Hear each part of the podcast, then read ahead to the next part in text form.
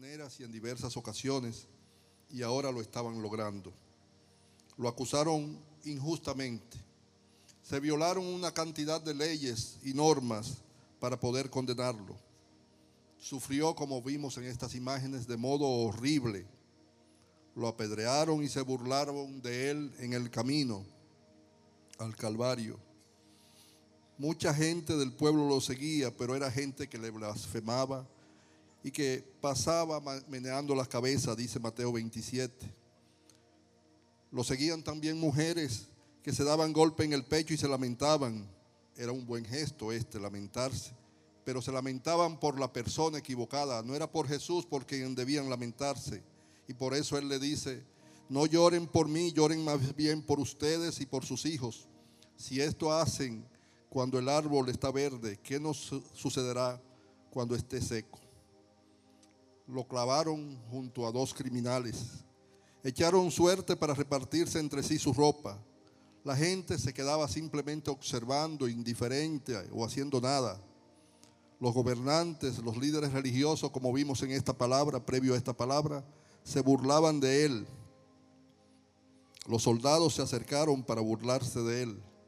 E incluso uno de los criminales que estaba sufriendo la misma suerte en cuanto al tipo de muerte, comenzó a insultarlo. Y es en ese marco de injusticia, es en ese marco de violencia contra su vida, es en ese marco de muerte por parte de nosotros los seres humanos, que Jesús proclama, Padre, perdónalo porque no saben lo que hacen. Jesús no sintió rencor, no sintió odio, no se sintió amargado, no estaba amargado. Tuvo una mirada de compasión y de misericordia hacia toda esa gente y hacia nosotros, porque nosotros de algún modo estamos representados ahí. A pesar de las circunstancias, Jesús dijo, Padre, le sigue reconociendo como su Padre y dispuesto a hacer su voluntad hasta la última consecuencia. Perdónalos. Centra su atención en los demás, no en Él. Es en los demás que Jesús está centrado siempre. Es nuestro mediador, nuestro intercesor y se niega por completo a sí mismo para interceder ante el Padre a favor nuestro. Y no saben lo que hacen, dice. ¿Saben qué es lo equivalente a no saben lo que hace? Necedad. Los que estaban ahí, muchos de nosotros, antes de decirle sí al Señor, no somos más que eso, necios. Es necedad la que nos tuerce y nos aleja del camino de Dios. Para hablar de necedad, algunos pasajes. Dice el Salmo 14.1. El necio dice en su corazón, no hay Dios. Y así estaba esa gente. Era como si no hubiera Dios para ellos. Jeremías 4:22 dice, porque mi pueblo es necio, no me conoce Hijos torpes son, no son inteligentes. Astutos son para hacer el mal, pero para hacer el bien no saben.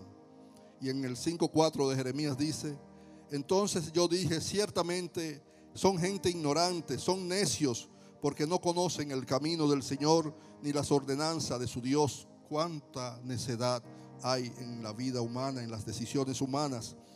En Efesios 5:15, por tanto, tengan cuidado cómo andan, no como insensatos, sino como sabios, aprovechando bien el tiempo, porque los días son malos. No sean necios, sino que entiendan cuál es la voluntad de Dios. Los que le condenaron, los que le crucificaron, no eran más que necios, como muchas veces lo hemos sido nosotros. Y dice en Romano 1, pues habiendo conocido a Dios, no le glorificaron como a Dios ni le dieron gracia, sino que se envanecieron en sus razonamientos y su necio corazón. Y así hay un montón de pasajes en las escrituras que nos describen lo que es una vida en necedad, porque una vida en necedad es una vida sin Dios, lejos de Dios, lejos de la obediencia a Dios. Los textos sobre nuestras muchas necedades, sobre no reconocerle como Dios, sobre no querer ceñirnos a su voluntad son muchos, sobre querer mantener el control sobre nuestra vida en lugar de soltarle el control de nuestra vida a Dios. Mientras tú en algún una faceta de tu vida, quieras mantener el control y ser tú quien dirija tu vida, tú no eres más que un necio en esa faceta de tu vida. Y si tu negación de Dios, de Jesús como Señor y Salvador es completa, eres un necio completo, vamos a decirlo así. Con esta oración de Padre, perdónalos porque no saben lo que hacen, cambia todo, cambia absolutamente todo. Y quiero compartirte dos aplicaciones. La primera, en la cruz son clavados nuestros pecados. En esta oración nuestra enemistad con Dios puede cesar si le aceptamos a Jesús como nuestro Señor y como nuestro Salvador, si dejamos de lado nuestra necesidad de no reconocerle como nuestro Dios, como nuestro Señor. Jesús no estaba en esa oración orando por los 20, 30 o 100 personas que le juzgaron, le condenaron, se burlaron. También estaba orando por nosotros, por muchos de nosotros. Ora también por mí, por ti. Todos somos o hemos sido en alguna ocasión necios. Jesús, como cordero y mediador, estaba pidiendo, Padre, perdónalos a ellos y condéname a mí. Él es el condenado por nosotros. Somos nosotros los que debiéramos estar condenados en esa cruz, porque somos nosotros los que nos alejamos de Dios y, somos los que hemos sido necios una y otra vez. Desde la cruz, Jesús intercede por los pecadores. Resucitado y glorificado sigue siendo el único mediador entre Dios y los hombres, entre Dios y nosotros. Y la segunda aplicación es perdónalos. A pesar de las evidencias del amor de Dios, de la evidencia de nuestros pecados, lo rechazaron en ese momento y le seguimos rechazando muchas veces. Jesús puso en práctica lo que enseñó en el Sermón del Monte. Yo les digo, amen a sus enemigos, bendigan a los que les maldicen, hagan bien a los que les aborrecen y oren por los que les ultrajan y les persiguen. Eso fue lo que hizo Jesús en la cruz, pero hizo más porque cargó sobre él nuestros pecados.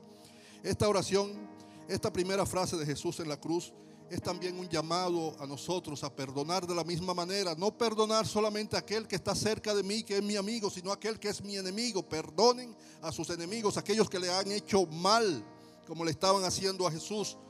Y un ejemplo de ese perdón es Esteban. Esteban, un discípulo que lo entendió bien, cuando lo apedreaban, exclamó, Señor, no le tomes en cuenta este pecado. Mira a los demás como Dios quiere que lo mires. No veamos a los demás a través de su maldad, de sus acciones, de su necedad. Veámoslo sabiendo que Dios envió a Jesús para cargar el fruto de la necedad sobre sus hombros. El perdón es una decisión, porque en la cruz Jesús cargó con nuestras necedades, perdonó nuestra maldad y nuestra ignorancia. Desde nuestra fe también perdonemos a los que nos han hecho daño. Suelta las cargas esta noche. Levanta tus manos al Señor y perdona, no importa lo que sea. Y podrás proclamar en el perdón, en la reconciliación, yo soy más que vencedor. Todo esto es posible en Jesús nuestro Señor. Que Dios les bendiga.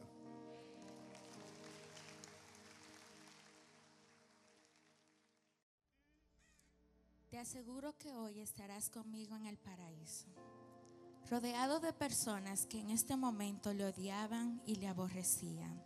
Agonizando de dolor, ahí se encontraba Jesús. Y estos dos individuos a los cuales la Biblia les menciona como malhechores, no eran la excepción en este grupo de personas. La Biblia no nos detalla si en algún momento estos individuos se encontraron con Jesús en su caminar. Quizás no le conocían o tal vez sí conocían de su fama y de sus milagros. Pero sí la palabra de Dios nos dice en Mateo 27:44 que ambos le injuriaban, ambos se burlaban de él, al igual que la multitud. Pero en un momento, durante el sufrimiento y el dolor, algo cambió. Uno de ellos reconoció que este Jesús que estaba ahí al lado de él, que le habían apodado el rey de los judíos, estaba ahí clavado en esa cruz, al igual que ellos, pero era totalmente inocente. Y estas fueron las palabras exactas de este hombre. Ni siquiera temor de Dios tienes, aunque sufres la misma condena, en nuestro caso el castigo es justo, pues sufrimos lo que merecen nuestros delitos. Este en cambio no ha hecho nada malo. Al reconocer su condición de pecado, le fueron abiertos los ojos y el entendimiento para reconocer que aquel que estaba ahí clavado en esa cruz era el rey del reino del cual él podía obtener gracia y perdón. Este hombre le reconoció como rey a Jesús, aunque su rostro estaba desfigurado y su corona era de espinas. Y Jesús, mirándole con una mirada llena de amor, le otorgó lo que pedía. Qué cualidad tan hermosa de nuestro Jesús, que aunque pudo haberle reclamado por su conducta pasada y por las acciones que le llevaron a estar en esa cruz, simplemente le otorgó lo que más necesitaba, salvación. Y lo hizo con estas palabras. Te aseguro que hoy estarás conmigo en el paraíso. La respuesta es tan inmediata como clara. Jesús le da esperanza, esperanza que nace de la salvación en Cristo y que sería para él, este ladrón en la cruz, un fortísimo consuelo que le ayudaría a aguantar durante las horas de sufrimiento hasta que su final llegara. Pero para recibir este regalo de salvación, esta esperanza en Cristo, primero debes reconocer al que tiene la autoridad para otorgártelo, a Jesús. Y luego le dijo, Jesús, acuérdate de mí cuando vengas en tu reino. Y mirando un poco hacia el otro lado de la cruz, Jesús hubiese podido acceder a las peticiones del otro ladrón. Hubiese podido salvarse a sí mismo, salvarles a ellos, solo para dejar a esta multitud con la boca cerrada. Pero no lo hizo. ¿Y sabes por qué? Porque Jesús quiere que sepas que Él sabe lo que es el dolor. Él sabe lo pesada que es la carga del pecado. Ambos ladrones y Jesús tenían las mismas heridas y Jesús las soportó. Ambos fueron insultados y ambos fueron rechazados. Pero hoy que te presentamos el sacrificio de Jesús y su dolor, Jesús dice sí a tu petición de salvación. Jesús dice sí a tu petición de entrar en el paraíso. Te aseguro que hoy estarás conmigo en el paraíso. En estas palabras se resume el objetivo por el cual Jesús vino aquí a la tierra, para otorgar salvación y vida eterna. Yo tengo un hijo y tengo una princesa en camino. Y yo les aseguro que Jesús estaba muy, muy adolorido, pero su mamá también. Yo puedo identificarme con el dolor de una mamá y sé que como madre uno quisiera poder evitarle todo el dolor a sus hijos, aun cuando el dolor le hace bien. Uno quisiera que haya una forma en que su hijo pueda aprender sin dolor. Y también me identifico con Jesús como, como hijo. Yo sé que cuando uno tiene padres maravillosos y excepcionales como los míos, uno nunca quiere ser la causa de ese dolor. Uno nunca quiere ser la razón por la que tu papá, tu mamá esté así de afligido. Y me sorprende Jesús en ese momento. Uno ve cuando está atravesando por un momento muy difícil y uno está eh, muy dolido o, en una tarea muy importante, es muy fácil volverse un poquito egoísta. Y me sorprende algo de Jesús como su sentido de responsabilidad. Él no, en ese momento, él no se desentendió. Bueno, yo estoy cumpliendo a lo que me mandaron y, yo estoy muy adolorido. No, él, aún así se ocupó de su mamá, se, se ocupó de que ella estuviera cuidada. Y aunque en esta pequeña frasecita uno puede encontrar mucha riqueza, yo quisiera que nosotros pongamos nuestra atención en otro, otro personaje, que es Juan. Si nosotros damos un pasito atrás y recordamos la situación en la, que, en la que estaban metidos los discípulos. Fueron a apresar a Jesús de noche. Uno de tus, de tus amigos lo entrega con un beso. Pedro viene y le corta la oreja a uno de los soldados. Jesús hace un milagro. Este ejército se lo lleva. Ellos se dispersan y Jesús pasa el juicio y es un momento de mucho lío, mucha confusión. En un momento Pedro lo niega incluso como que dice cosas para, para que no lo identifiquen como un discípulo de Jesús. Y yo veo en medio de, de, esto, de este lío, de un montón de gente que está siguiendo a Jesús a lo lejos, que lo observa ya, ¿dónde está Juan? ¿Dónde está ese discípulo? Ese discípulo está a los pies de Jesús, al lado de su mamá. Él no puede estar más identificado de ahí. Él no está vestido de otra cosa, no, él está vestido de Juan. Él es el discípulo amado y él está al lado de la mamá de Jesús. Y la petición que Jesús le hace en ese momento, mujer, aquí está tu hijo. Hijo, aquí está tu madre. Yo me hago la pregunta, ¿con la mamá de cuál de mis amigos yo estaría dispuesto a quedarme por el resto de mi vida? Y por otro lado, ¿a cuál de tus amigos tú te atreverías a hacerle una petición así? Se ve que esta amistad que tenían Jesús y Juan era muy estrecha. Para Juan no me cabe duda de que Jesús no era solamente un maestro, un rey, el Salvador.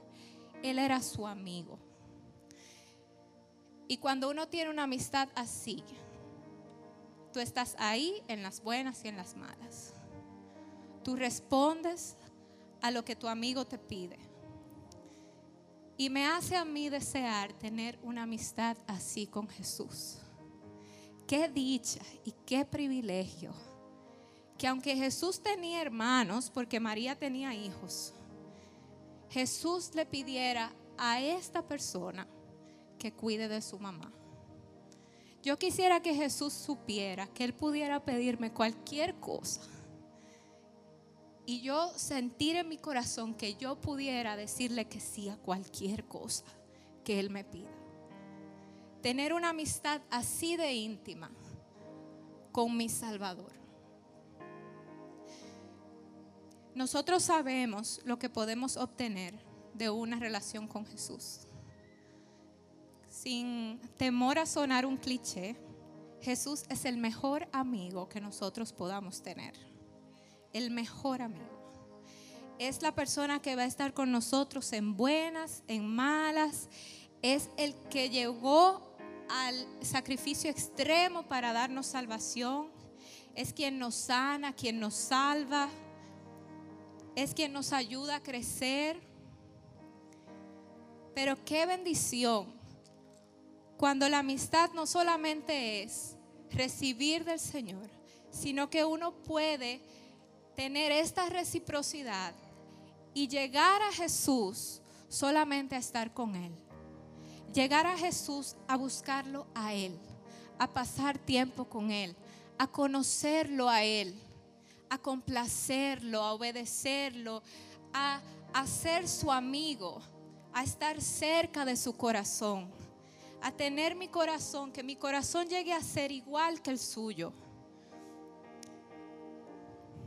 Y parece que Juan consiguió eso.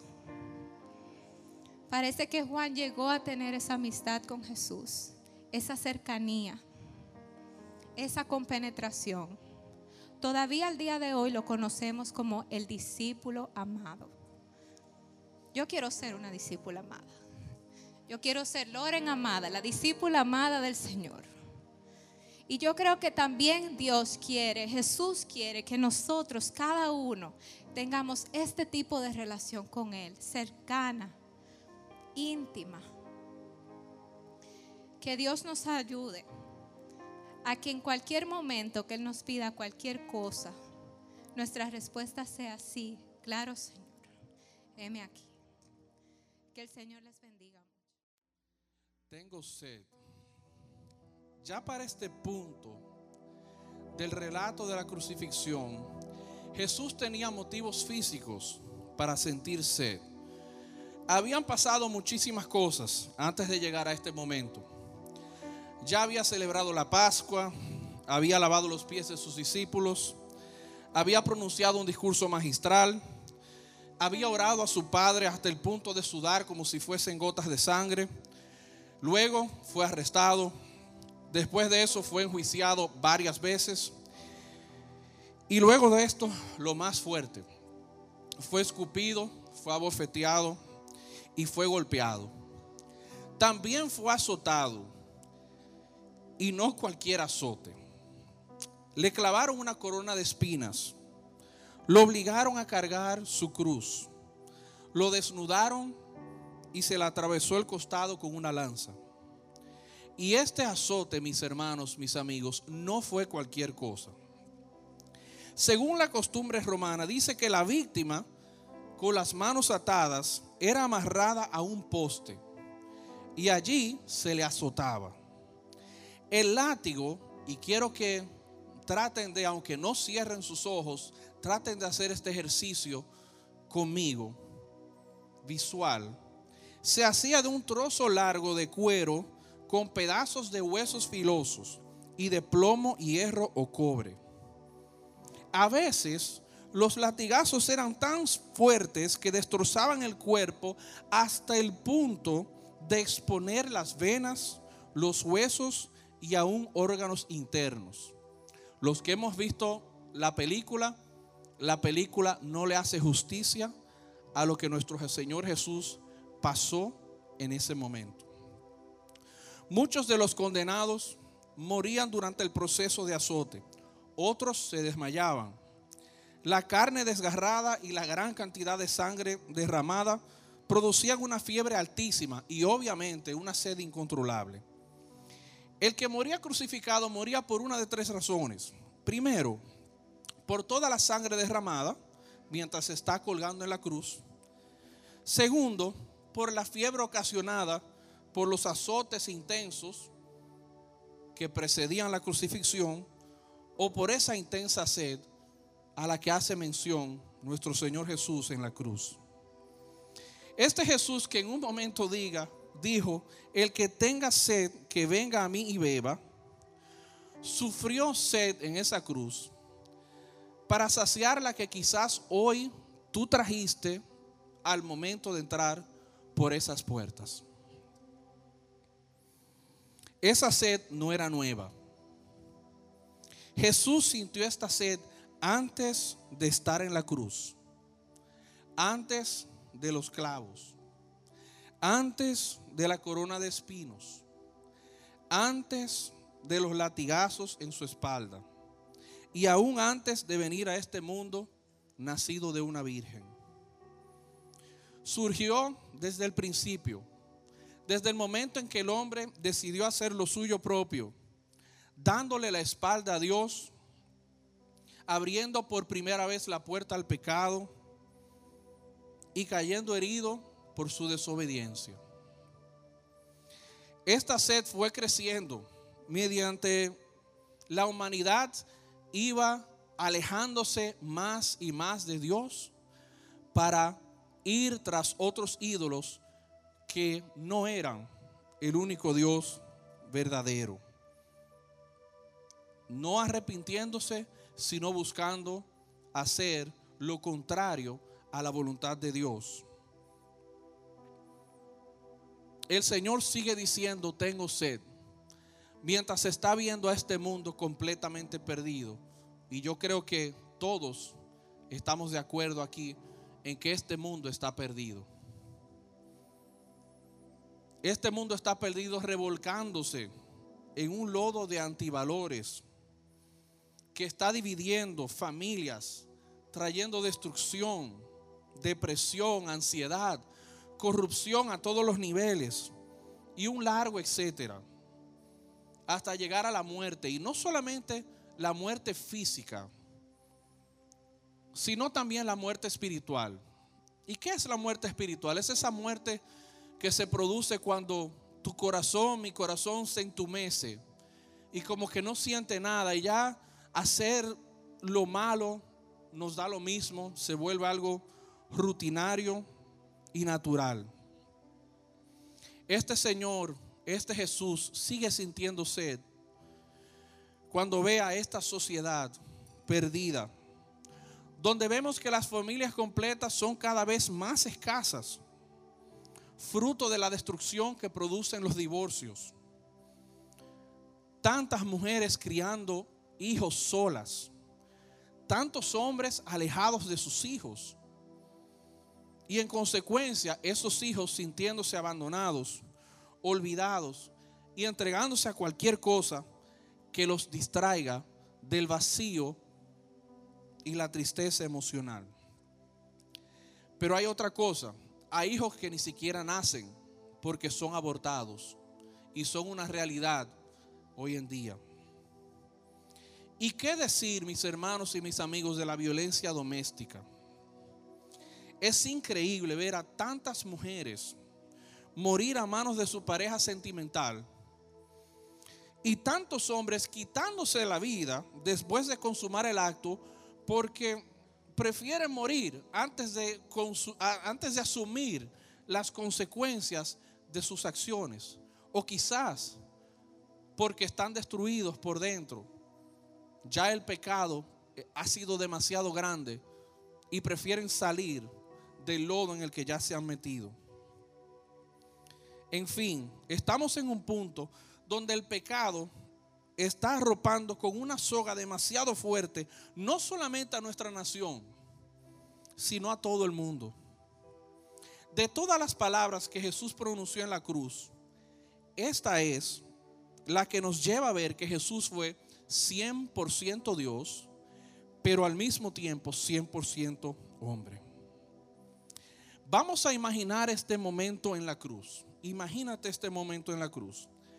Pero el soldado que le dio algo, muy entre comillas, de beber a Jesús, y no voy a entrar en detalles porque lo que le dio no fue agua, fue algo desagradable, pero lo hizo para cumplir. Vamos a imaginar que ese soldado eres tú.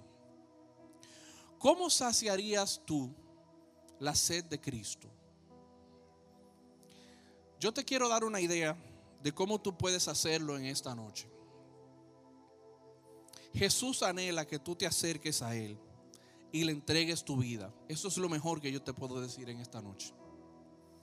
Quizás tú te sientes perdido, perdida, viviendo el día a día, pero sin sentido, sin propósito, sin esperanza. Jesús te invita a aprovechar esta noche especial para hacer un intercambio contigo. Entrégale tu vida a Dios y cumplirás el propósito, el anhelo que Dios tiene de uno más en este mundo que viva su vida con fe y esperanza, que ame la fe, que ame el amor verdadero.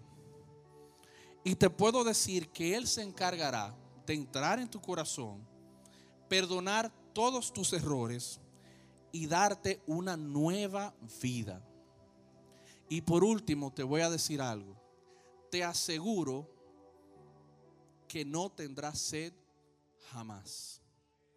Dios les bendiga. Consumado es.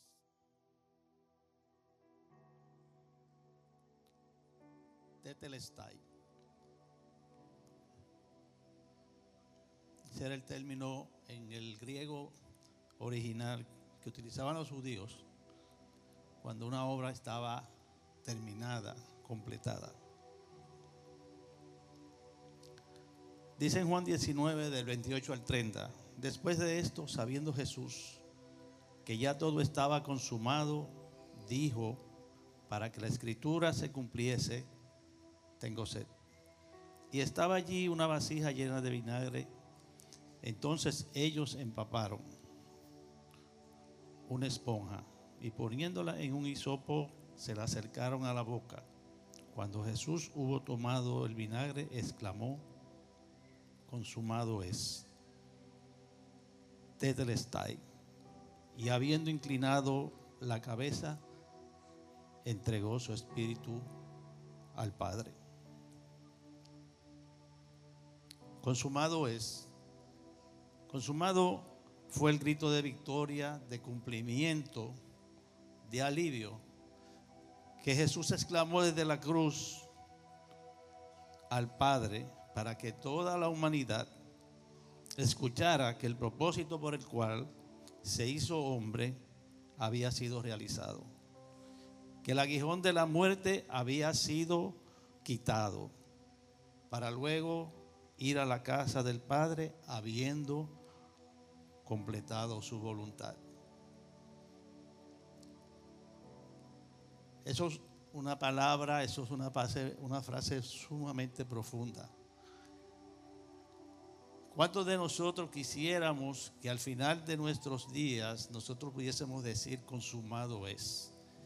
Que pudiésemos sentir que el propósito por el cual nosotros vinimos a esta tierra ha sido cumplido, ha sido completado y que lo hemos completado a la perfección. Que nos vamos sin ningún tipo de resentimiento, que nos vamos satisfechos de haber hecho una buena obra, un buen trabajo. Jesús sin duda obtuvo la victoria en la cruz porque en ese momento su obediencia perfecta había sido consumada. Obediencia necesaria para que el hombre pudiera ser salvado. Nadie más que él cumplía con todos los requisitos de santidad divina para realizar esa obra que guardara la ley de Dios. Pues ningún hombre puede ver el rostro de nuestro Señor a menos que sea perfecto en su justicia. Cristo se comprometió a guardar la ley de Dios por su pueblo, a obedecer cada uno de sus mandamientos y a preservar intacto cada uno de sus estatutos. Él obedeció en privado, honrando a su padre y a su madre. Obedeció al Padre Celestial públicamente, gastándose en su servicio al punto que si quisiéramos saber cómo sería un hombre cuya vida es conforme a la ley de Dios, solo tenemos que imitarlo. Después de más de dos mil años, seguimos escuchando ese clamor, ese grito consumado es. La obra está completada. Fue fiel hasta la muerte y unos momentos antes declaró, consumado es. Juan 19:30. Y entregó el Espíritu. Grito de triunfo que hoy resuena con toda la fuerza como lo hizo hace dos mil años. Nuestro máximo gran sustituto pagó nuestro rescate hasta el último centavo. Consumado es todos nuestros pecados acumulados, culpa de todos los tiempos, fueron pagados en su totalidad por su muerte. La muerte de Jesucristo completó la obra redentora. Él hizo el mayor sacrificio hecho a la humanidad. A la humanidad. Consumado es. Significa que no se puede hacer ni se necesita nada más para asegurar nuestra salvación ni tú ni yo podemos ni tenemos que añadir absolutamente nada, pues su obra está terminada. Debemos regocijarnos porque el Señor quiso expresar mediante su grito agonizante que su justicia perfecta con las que nos cubre fue consumada. Que de ahora en adelante podemos mirar la cruz, reconciliarnos con Dios y experimentar paz verdadera consumado es. Jesús pagó todo y todo se lo debemos a Él. En nuestra mente, en nuestro corazón debemos preguntarnos, ¿sabemos? ¿Estamos conscientes, seguros de que todos nuestros pecados fueron perdonados? ¿Que no hay condenación? ¿Que ya hemos sido juzgados por nuestros pecados en la cruz? Dice en Romanos 5, 6, porque Cristo cuando aún éramos débiles, a su tiempo murió por los impíos. Y en el versículo 8, mas Dios muestra su amor para nosotros en que siendo aún pecadores, Cristo murió por nosotros. Está acabado y está terminado por siempre.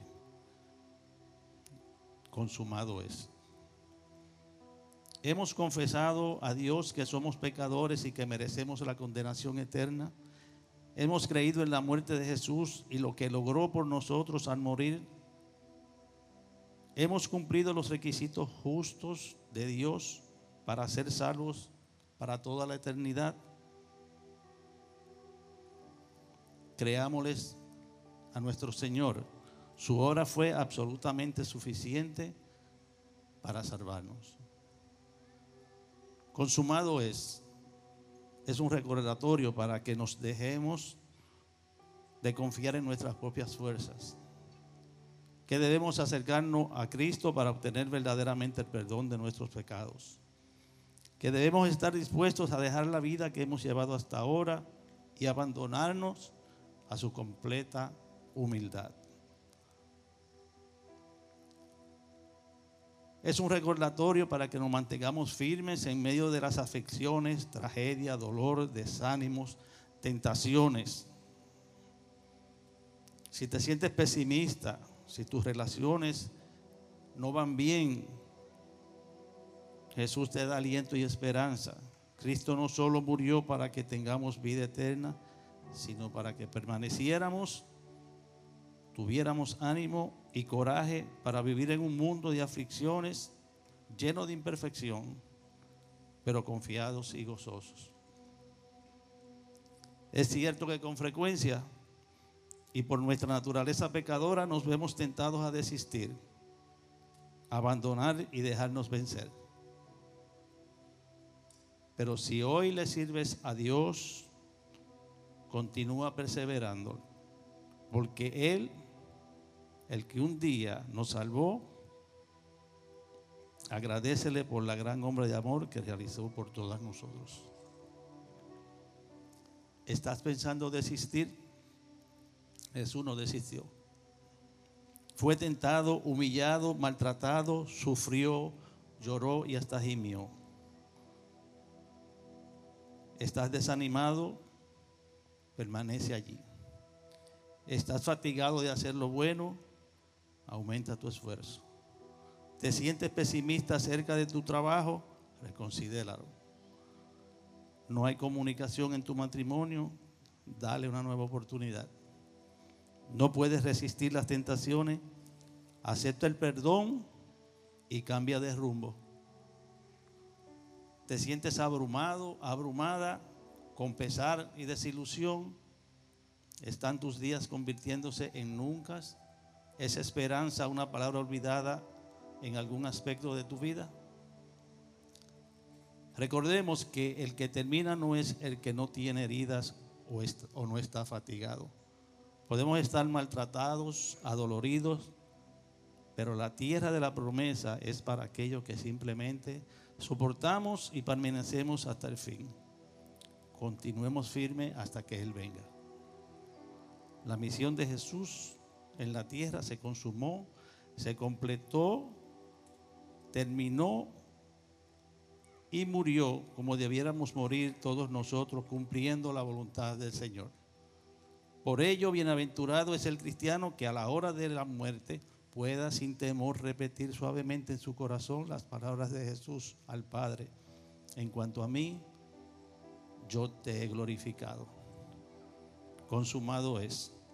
No es un final, sino un comienzo del nuevo pacto.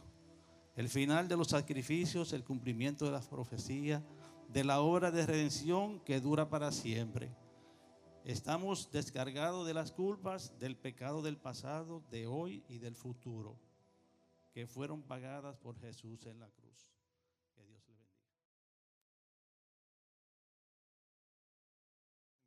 espíritu. Jesús poco tiempo antes había dicho, nadie me quita la vida sino que yo la pongo. Yo tengo el poder de poner mi vida y tengo también el poder de retomarla. Pero en ese momento la guerra ya había terminado y se conoce el vencedor. La permanencia y la perseverancia había rendido sus resultados y la obediencia, la obediencia de Jesús había resultado en el mayor beneficio de toda la humanidad.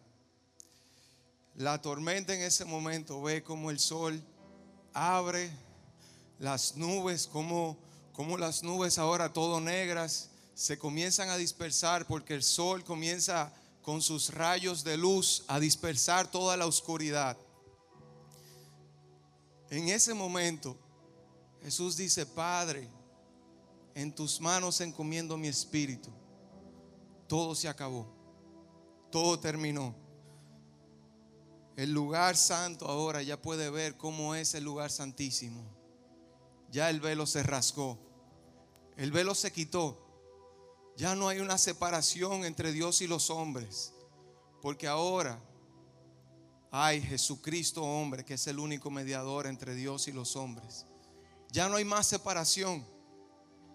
La espera fue larga, el sufrimiento fue atroz, la incertidumbre fueron interminables, los deseos de devolverse nunca se rindieron, pero la perseverancia silenciosa triunfó una vez más. Una vez más. Y lo interesante es que momentos antes, Jesús había llamado al Padre, a quien siempre le había dicho mi papá, Abba Padre, quien siempre había llamado como, como su papá, como su íntimo. Momentos antes, Jesús a ese mismo Padre le había dicho, Dios mío. Le había dicho, Dios, Dios mío, Dios mío, ¿por qué me has desamparado? Dios mío, ¿qué, ¿qué ha pasado? ¿Qué ha pasado con nuestra relación?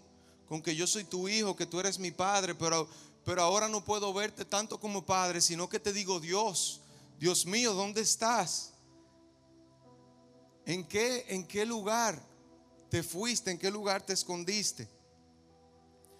Jesús llamó al Padre, a su papá, lo llamó como cualquier piadoso hubiese llamado a Dios. Lo llamó Dios mío, Dios estuvo sufriendo sin tregua por un largo periodo, aparentemente sin fin, sin un respiro, sin un descanso.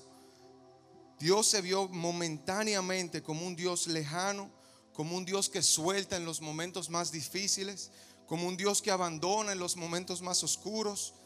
Pero Dios, nuestro Dios, siempre, como dice la canción, siempre está obrando. Al final del camino, al final de la jornada, Jesús pudo ver otra vez a Dios como su papá. Pudo ver a Dios otra vez como su papá. El periodo oscuro había pasado y la luz comenzaba a brillar. Aunque a veces nosotros veamos a Dios como un Dios lejano, Dios nunca se olvida de ti. Persevera, persevera, sé firme, sé fuerte. Y un día vas a escuchar las palabras de tu papá diciendo, bien, buen siervo y fiel. Sobre poco has sido fiel, sobre mucho te pondré. Entra en el gozo de tu Señor. Dice en Hebreos, Dios no es injusto para olvidar la obra de ustedes y el amor que ha mostrado a su nombre, habiendo servido y aún sirviendo a los santos por más oscuro que sea el momento en el que estés viviendo, por más difícil que sea ese momento en que estés viviendo ahora, Dios no es injusto para olvidarse de todo lo que tú has hecho por Él, por la obra de sus santos, por su nombre. El momento de la pausa llegará. El momento del descanso llegará. La tormenta no dura para siempre. El dolor se va a acabar. El llanto ya no tendrá más sentido. La plenitud de haber perseverado, de haber finalizado, está por llegar. La victoria sin recompensa es vana. Después de completar la hazaña más grande de la humanidad de salvar al mundo, Jesús inicia, comienza a disfrutar su recompensa, descansando nuevamente, otra vez, en los brazos del Padre. En Isaías dice, formaba parte del buen plan del Señor, aplastarlo y causarle dolor.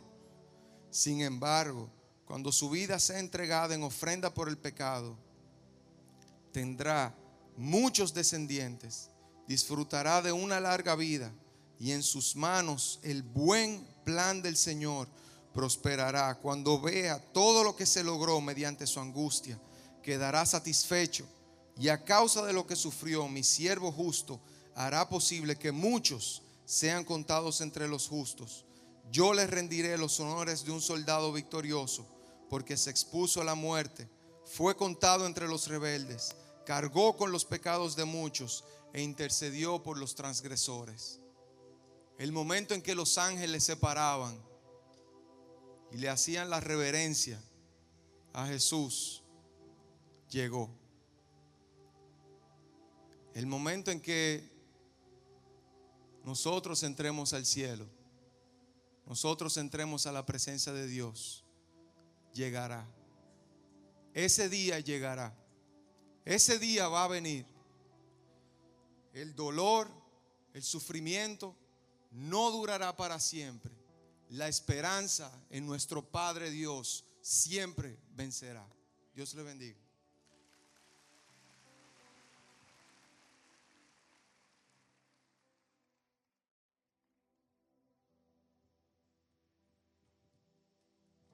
En la cruz nosotros tenemos la provisión para la vida actual, presente y para la vida eterna.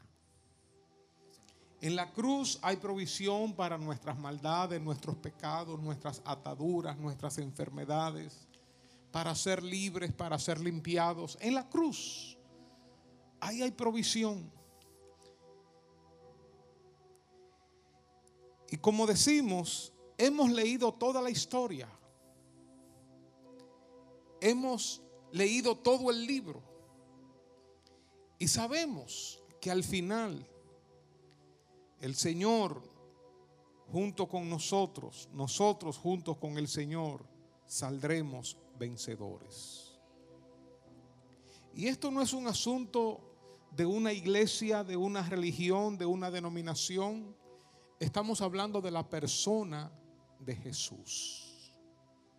En el Calvario, ahí tenemos nosotros la provisión para una vida nueva. En el Calvario, en esa muerte está la vida de nosotros. Cuando uno se pregunta, ¿por qué murió Jesús? Y yo he hecho esta pregunta muchas veces a muchas personas y he obtenido muchas diferentes respuestas. Pero la verdad, lo que la Biblia enseña, que Jesucristo murió para abrirnos un camino al Padre, para que tengamos amistad con el Padre, para que nuestros pecados fueran perdonados, para que nosotros pudiéramos vivir toda la eternidad con Dios, disfrutando del cielo y disfrutando de todo lo que Él tiene para nosotros. Él murió porque era imposible para nosotros acercarnos a Dios por nuestros propios medios, nuestras buenas obras, nuestra justicia, nuestra religión. Era imposible. Por eso Jesucristo tuvo que morir. Para convertirse en el único puente, en el único mediador entre nosotros y Dios. En la única persona en la que nosotros podemos encontrar salvación, perdón de pecados y vida eterna, solamente en Jesucristo. Si nosotros pudiéramos llegar a Dios a través de otros medios, mis buenas obras, mi conducta, portarme bien, una religión, mis creencias, si pudiéramos llegar a Dios de otra manera, como muchas personas dicen, no, importa, donde quiera se encuentra Dios, todos los caminos llevan al cielo. Si eso fuera cierto, entonces ¿para qué murió Jesucristo? ¿Para qué una muerte tan horrenda, terrible? ¿Para qué? No tenía sentido. Si yo puedo acercarme a Dios a través de mi religión, si yo puedo acercarme a Dios a través de mis buenas obras, entonces de más está este sacrificio horrendo, terrible, único de Jesucristo. Pero la verdad de la Biblia es que no hay otra forma de llegar a Dios si no es a través de Jesucristo. No hay otra forma. No es a través de, de, mi religión, de tu religión, de tus creencias. No es a través de mis buenas obras, de mis buenas acciones. Es solamente, exclusivamente, absolutamente a través de la persona de Jesucristo. Solamente. Y todo está pagado. Consumado es. No hay nada que se le pueda añadir a la obra de Jesucristo. Bueno, sí, Jesucristo más esto. Jesucristo más. Jesucristo. No, no hay nada que se le pueda añadir. Jesucristo más mis buenas obras, Jesucristo más la Virgen, Jesucristo más mi iglesia, Jesucristo más mi religión. No, Jesucristo es suficiente para llevarnos al Padre. Es suficiente. Algo que se le añade lo daña. Porque le está dando un valor a esa añadidura. Todo está pago. No hay nada más que se puede hacer. Y Jesucristo hace el ofrecimiento de salvación, perdón, vida eterna, limpieza de pecados. Él hace el ofrecimiento. Nosotros tenemos la opción de aceptarlo o rechazarlo.